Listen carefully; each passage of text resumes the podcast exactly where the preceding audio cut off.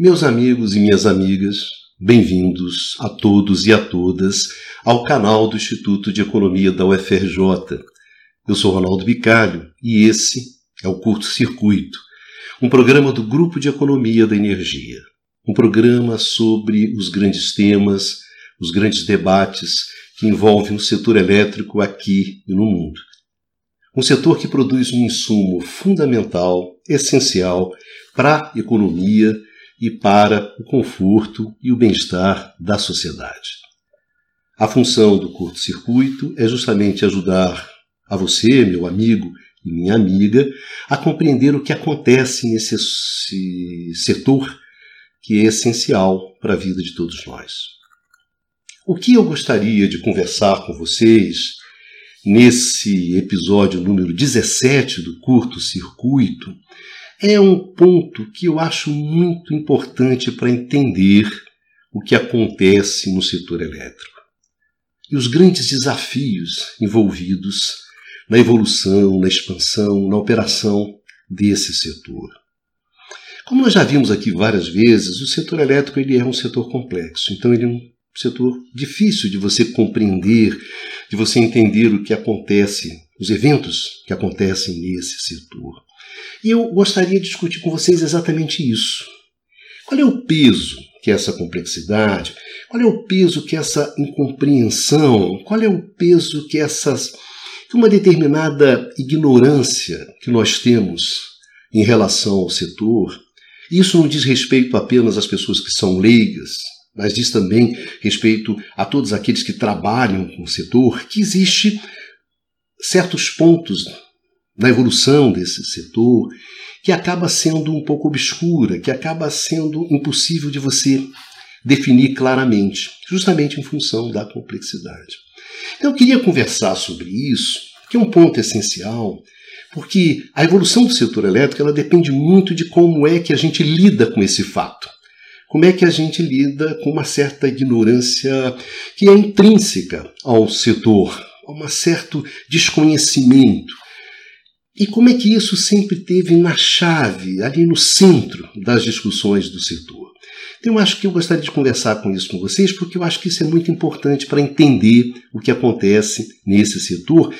E eu acho que é muito educativo sobre o que está acontecendo exatamente nesse momento. E não só aqui no Brasil, mas também no mundo em relação ao setor. Né? Agora, eu queria conversar com vocês assim de pegar um gancho diferente.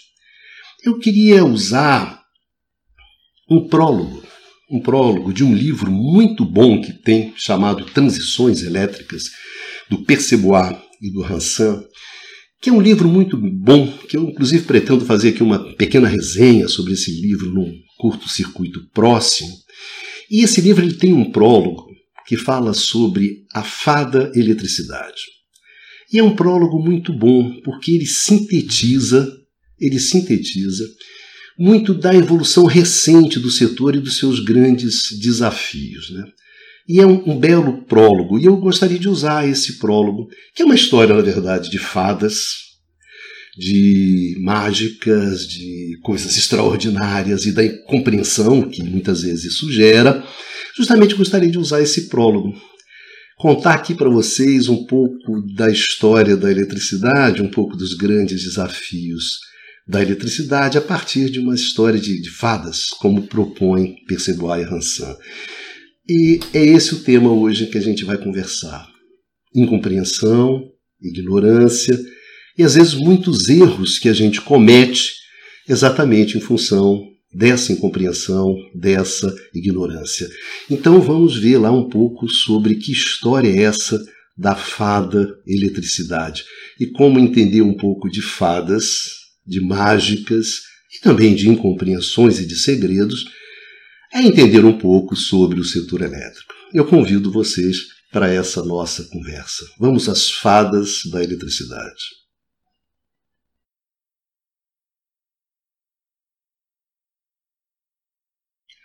Começando pelo princípio, na verdade, bem pelo princípio, da onde é que vem essa história de fada eletricidade, de fada da eletricidade. Essa história ela vem do início do setor. No início, um dos grandes instrumentos de difusão, de divulgação da energia elétrica e de tudo aquilo que ela fazia, eram justamente as grandes feiras internacionais, as grandes exposições internacionais. É ali que o mundo, a sociedade, que as pessoas tomaram conhecimento daquela nova fonte de energia e ficaram extremamente maravilhados, né? diante daquela fonte extraordinária. E aquilo despertou um desejo muito grande nas pessoas de ter acesso àquilo. Isso é uma das questões mais legais que tem na história da energia elétrica. Né? As pessoas queriam muito alguma coisa, que era a energia elétrica, e todos os serviços que ela proporcionava, no momento em que você não tinha condições, inclusive, de, de dar esse acesso. Né? Então, a questão de ter acesso na, da energia elétrica, ela sempre foi muito forte e explica um dos uma das características mais importantes da energia elétrica, dos, que é a questão de ser um bem essencial, né? desde o seu nascimento. Né? Quando as pessoas não tinham acesso à energia elétrica, elas consideravam que era essencial ter acesso à energia elétrica. Engraçado que tem gente que até hoje não entende e acha que energia elétrica é uma mercadoria como outra qualquer, mas isso é uma outra história. Pois bem, em uma feira especial, que foi a Exposição Universal de Paris de 1900, é que é um grande evento marcante na história da energia elétrica. Por quê? Porque nesse evento tinha um pavilhão especial que era o pavilhão da eletricidade. E esse pavilhão, ele causou uma enorme impressão nas pessoas, foi muito marcante. E é justamente daí é que nasceu esse termo que era a fada eletricidade, a fada da eletricidade, a fada do progresso, a fada que iluminava, que aquecia, que cozinhava, que transportava, que produzia, enfim, uma fada que fazia maravilhas fazia coisas extraordinárias. Então esse termo, ele surge justamente nessa nesse momento, a partir dessa feira, dessa feira, né? o termo a fada da eletricidade. E principalmente uma associação muito forte que daí para frente se estabelece, que é entre a eletricidade e a modernidade, e o progresso. Então, essa fada traz a modernidade e traz o progresso.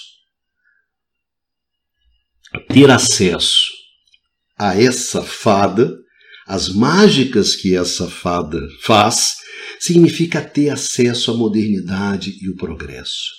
Então, como a gente sempre fala aqui no curto-circuito, nada representou mais o progresso mais a modernidade do que a energia elétrica. Então, nada representou mais o espírito do seu tempo, como gostam os alemães, né? o espírito do tempo, do que a energia elétrica. Daí que vem o termo fada da eletricidade. Pois bem, mas que fada? É aqui que a gente entra na, na nossa pequena história. Né? Que fada é essa? Que fada é essa? É essa fada, uma determinada fada, que está justamente no prólogo do livro do Percebois e do Hansan. Eles falam assim: que fada é essa? Eles trazem então uma lenda europeia antiga, né? que é a lenda de uma determinada fada que é a Mulosine. Qual é a história da Mulosine e por que esse, eles vão chamar atenção sobre as similaridades, né? Por que, que a fada, a história da Mulosine, pode ser uma bela metáfora sobre o setor elétrico? Comecemos então, vamos lá falar sobre a Mulosine, né? Que fada é essa? Pois bem, Mulosine fazia coisas extraordinárias. Coisas incríveis. Mulosine né? era casada com o rei, tinha sua família, e Mulosine fazia coisas maravilhosas, tanto para o rei seu marido, quanto para o seu reino. Ela era capaz de erguer um castelo da noite para o dia. Pimba! Ela era capaz de erguer muralhas para defender o seu reino. Era capaz de fazer palácios, de fazer igrejas, num prazo muito pequeno. Ou seja, Molosini era capaz de fazer coisas extraordinárias, coisas surpreendentes e, acima de, de tudo, coisas que eram muito, muito importantes para o rei e para o seu povo, para o seu reino. Pois bem, mas Molosini ela tinha uma característica. Qual era? Ela não gostava que as pessoas vissem como é que ela fazia essas mágicas. Então ninguém conseguia ver a Molosini fazendo essas mágicas, fazendo essas coisas surpreendentes, extraordinárias. Quer dizer, se ela tivesse lá fazendo a mágica dela e alguém chegasse, ela parava e simplesmente, simplesmente né, se internava numa floresta escura, profunda e ficava lá desaparecida. Enfim, a gente sabia da mágica, sabia dos feitos extraordinários da Molosini, mas a gente não sabia como é que a Molosini fazia essas mágicas. Tá bom. O que, que foi acontecendo com o tempo? Com o tempo começou-se a girar uma série de histórias sobre a Molosini. Né? Não, na verdade, o que, que tinha por trás do segredo da Molosini? Né? Aí, não, olha, na verdade, ela se transformava num dragão. Isso é. Teve um pessoal que viu ela tomando banho e viu que o corpo dela, metade era mulher, metade era serpente. Então começou a rolar né, uma série de versões, de, de fake news, né, se você quiser saber os termos de hoje, sobre a Melusine. Tá bom. Isso com o tempo acabou incomodando o rei, que também não sabia como é que a Melusine fazia as coisas. E ele começou a espionar a Melusine, e, mas não descobriu afinal qual era o segredo da Melusine. Tá bom. Com isso, Daqui a pouco, conversa vai, conversa vem, mas como é que ela faz essa mágica? Na verdade, que ser é esse? Começaram a colocar na pobre da, da Morosini tudo que é ruim que acontecia no, no reino, né? Se morria um príncipe, ah, a culpa é da Morosini. Se tinha uma guerra, a culpa era da Molosine. Então começaram a colocar uma série de culpas na Molosine, que fez com que ela fosse ficando cada vez mais triste, cada vez mais recolhida. E com o tempo ela começou a não fazer mais as suas mágicas. Né? E isso, quem saiu prejudicado? O reino e o rei. Ou seja, o fato, o fato de não entender o segredo da Mulosine, de entender o que, que acontecia com a Mulosine, isso fez com que você acabasse perdendo as mágicas da Mulosine e tudo extraordinário que ela fazia. Porque a sua ignorância, a ignorância daquele, daquela gente, acabou fazendo com que elas, eles perdessem tudo aquilo de maravilhoso que a fada trazia. Pois bem, esse é o prólogo do livro do Perceboai do Hansan. E lendo esse prólogo, me lembrei de uma outra questão que aqui não tem a ver com fadas, mas tem a ver com, com aquilo que nós temos, né? bem brasileiro, que é essa ideia do truque, né? do segredo, daquilo que eu não entendo. Né? E tem uma passagem do Lima Barreto, no livro Recordações do Escrivão, Recordações do Escrivão Isaías Caminha. É um belo livro. Está disponível na internet, é de domínio público, e eu sugiro que vocês procurem esse livro do Lima Barreto, que é um belíssimo livro. Pois bem, tem uma passagem, uma passagem nesse livro, tem dois personagens que estão conversando sobre loteria. E um deles está achando que, olha, a loteria, isso aí é uma roubalheira. Isso aí tem coisa, sabe? Porque eu aposto na borboleta e a borboleta nunca dá, tinha que dar. Mas cadê que esse gato não sai? Cadê que essa borboleta não sai? Aí tem coisa. Aí eles começam a conversar. E lá pelas tantas, então, um dos personagens responde e fala assim: Olha, cara, isso aí é sorte. Aí ele fala: Não, sorte não. Isso é bandalheira. Isso é eletricidade. Ou seja, é, é maravilhoso essa passagem. Né? Então tem uma bandalheira, tem alguma coisa que não entendo aqui nessa loteria, e isso só pode ser, isso é, isso é uma eletricidade. Então o termo eletricidade, né, usando justamente sobre coisas que são que você não entende, que você não compreende, isso a gente é a gente vê também no Lima Barreto. Né? Então, muito longe das fadas. Né? Mas esse é apenas aqui um pequeno parênteses que eu queria colocar para vocês de como essa coisa da incompreensão da eletricidade pode ser uma história de fadas e de loterias, que você quiser. Né? Mas, voltando aqui à nossa questão, né, que é a questão das fadas, e da Molosine em particular, eu queria conversar com vocês agora exatamente o seguinte. Tá bom, Ronaldo. Mas, o que, que isso tem a ver, tá certo, da Morosini, com o setor elétrico e com o momento que a gente está vivendo agora, tá certo? Então, vamos conversar um pouco sobre fadas, eletricidade e incompreensão. E principalmente, quais são as consequências dessa incompreensão. Vamos lá.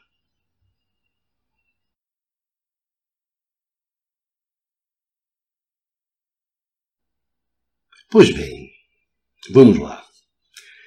O que que essa história, o que que essa lenda da Muluzine nos ensina sobre a eletricidade, né? O que que eu percebo a Hansenton chamando a atenção nesse prólogo, né?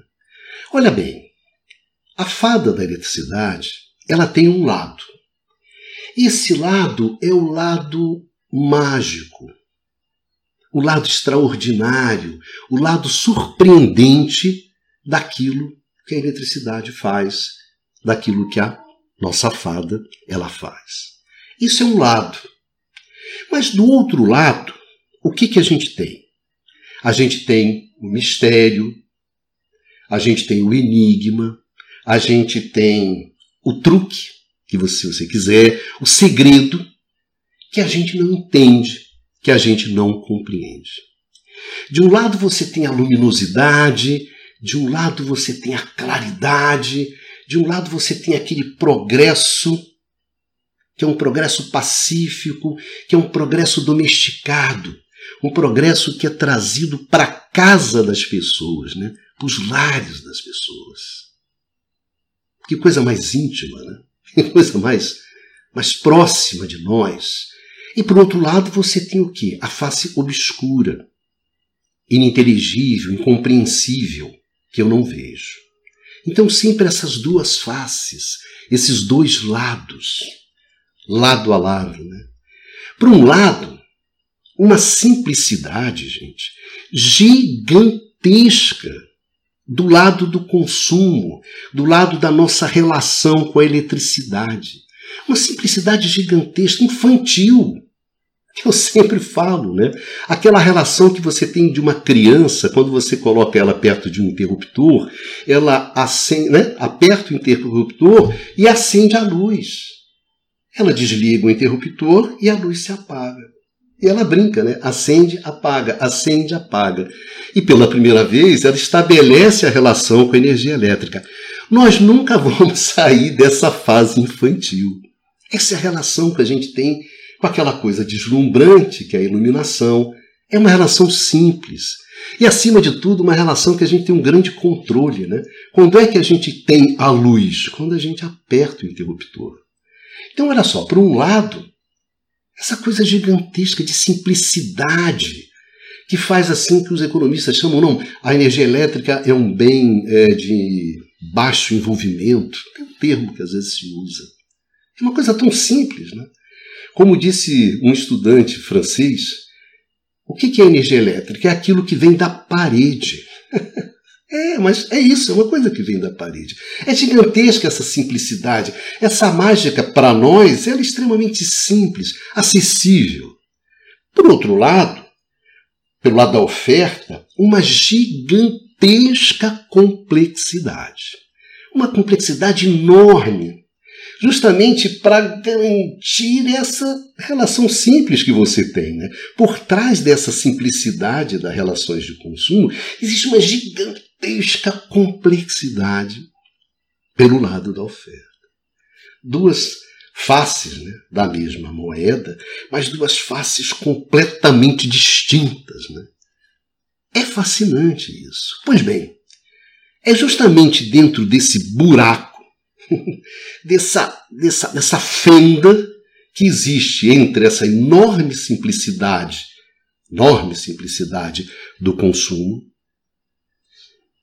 e a enorme complexidade da oferta, né? é, é, da oferta, é justamente nesse buraco, é justamente nessa fenda, é que eu acho que você enfia a incompreensão.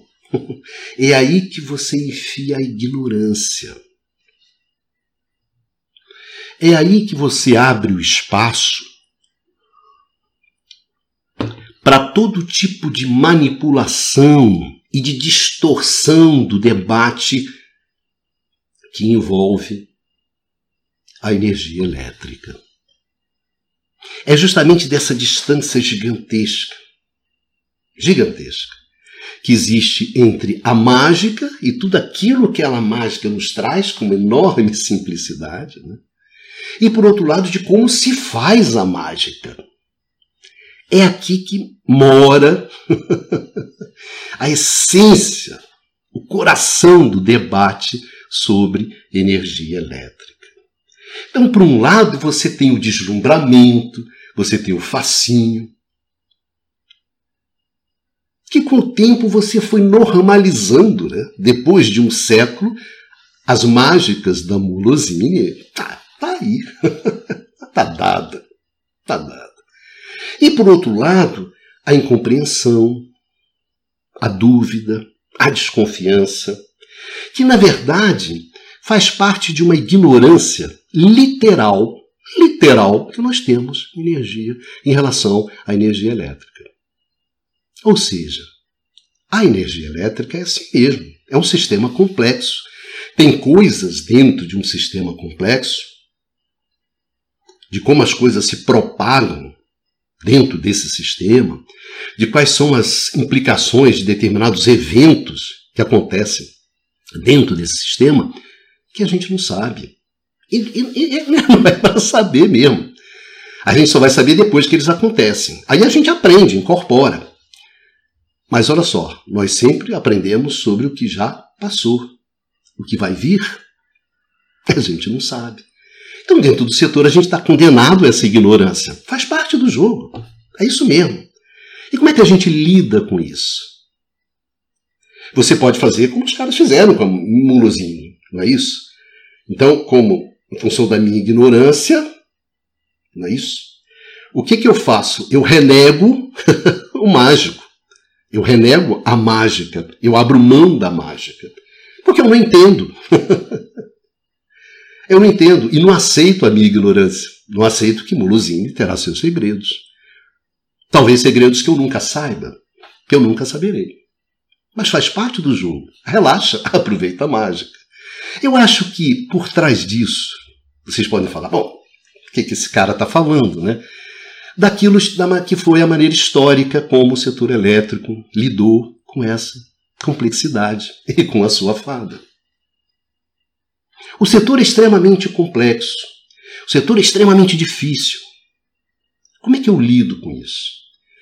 Encontrando soluções que tornam esse setor mais complexo? Encontrando soluções mais complexas, na qual você cola a complexidade do setor com a complexidade das soluções? Ou não? Ou o setor ele sempre procurou simplificações para trazer essa complexidade para níveis que ele podia manejar, que ele podia conviver com isso. Aqui é que está a questão essencial do setor elétrico: a simplicidade. O monopólio é uma solução simples, porque é um mercado simples. Foi uma maneira de se lidar com a complexidade custo de serviço, que é justamente quanto é que custa, define uma tarifa que cubra esses custos e é regulado. Então, o custo de serviço, o monopólio regulado, a verticalização, foram soluções que você foi encontrando para lidar com essa complexidade. são as simplificações. É reconhecer que eu tenho que lidar dessa forma, porque senão fica muito complexo, muito grande. O que, que acontece a partir dos anos 90? A gente resolve complexificar as soluções. Não, o mercado não é monopólio, o mercado é um mercado competitivo, mercados que vão abrindo em outros mercados, em outros mercados, em outros mercados. Então o que, que a gente vai fazendo? A gente vai tornando as coisas cada vez mais complexas, cada vez mais ininteligíveis, cada vez mais incompreensíveis. Então qual é a culpa do setor elétrico? Não, a culpa do setor elétrico é o quê? Ah, é o monopólio. Ah, então a gente tem que introduzir a competição, a concorrência, a gente resolve tudo isso. Sim, mas isso gera uma maior complexidade, não menos. Você está tornando o problema mais difícil. Não, mas vamos. Então você renega o mágico. e na medida que você vai se tornando o setor mais complexo, mais incompreensível, mais difícil de ser manejado, você vai abrindo mão da mágica. O que, que tem de interessante no setor elétrico, na história do setor elétrico, que eu acho fascinante? E por isso trabalhei sobre esse tema e fico aqui conversando com vocês, tentando dizer: olha, isso aqui é uma coisa muito interessante. Foi tornar essa mágica acessível ao máximo de gente que pudesse. Foi colocar a mágica da energia elétrica a serviço de todos. Esse foi o grande desafio do século XX. Esse é o grande desafio. E para isso fui simplificando. Então a simplificação, ela joga um papel essencial dentro da evolução do setor elétrico e principalmente dentro do fato de que, olha, eu reconheço que eu tenho, essa mágica tem segredos, mas eu quero é a mágica e quero né, colocar à disposição das pessoas essa mágica. É essa que é a grande questão. A questão do setor elétrico não é se eu posso escolher ou não o meu consumidor. Isso é uma bobagem histórica, histórica, de não se compreender a essência dessa história. É colocar essa energia elétrica à disposição das pessoas. O que é importante é que as pessoas tenham acesso a uma energia barata. E tendo acesso a essa energia barata, elas tenham acesso ao quê? A mágica dessa fada da eletricidade o conforto, o bem-estar. Esse é o grande desafio. A grande discação é ah, o preço, a sinalização. Isso, gente, demonstra uma profunda, profunda ignorância daquilo que é a energia elétrica, daquilo que é o setor elétrico, e uma profunda ignorância sobre o que é o setor elétrico e os grandes desafios históricos desse setor. É sobre isso que a gente está falando. É sobre isso que nos conta as histórias das fadas do Percebuá e do Hansan, da Molosine. A história da Molosine nos chama atenção para isso. Eu estou interessado na mágica e estou interessado em colocar essa mágica à disposição do maior número de pessoas. Porque ela é boa, ela é boa para o reino, ela é boa para o rei. Ela é boa, ela torna a vida das pessoas melhor a vida fica melhor com eletricidade do que sem eletricidade. É essa história que eu queria contar para vocês hoje. É chamar como essa questão está no cerne, no coração do debate sobre a energia elétrica. Então, nesse momento, onde você tem uma enorme discussão na Europa, ah, não, eu não posso mexer no mercado, eu não posso mexer no mecanismo de preço, no meio de uma crise gigantesca, onde a falta de energia, quer porque você não tenha, quer porque você não consegue ter acesso econômico a essa energia, porque ela está muito cara, pode gerar um drama humanitário que terá consequências políticas e sociais gravíssimas. E todos aqueles que, que, que estão ali no front, né, nas empresas elétricas, nos reguladores, têm noção do gigantesco risco que isso tem tem gente que está querendo discutir mercado. Não, não pode tocar, etc, etc.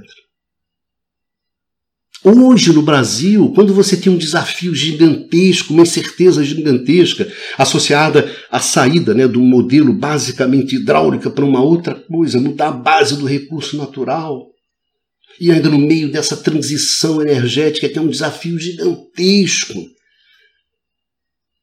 Aí o cara propõe o quê? Vamos introduzir a desregulamentação, vamos introduzir a liberação do mercado, vamos aumentar o mercado livre. Meu Deus! Que bobagem! Que ignorância profunda! Não entenderam a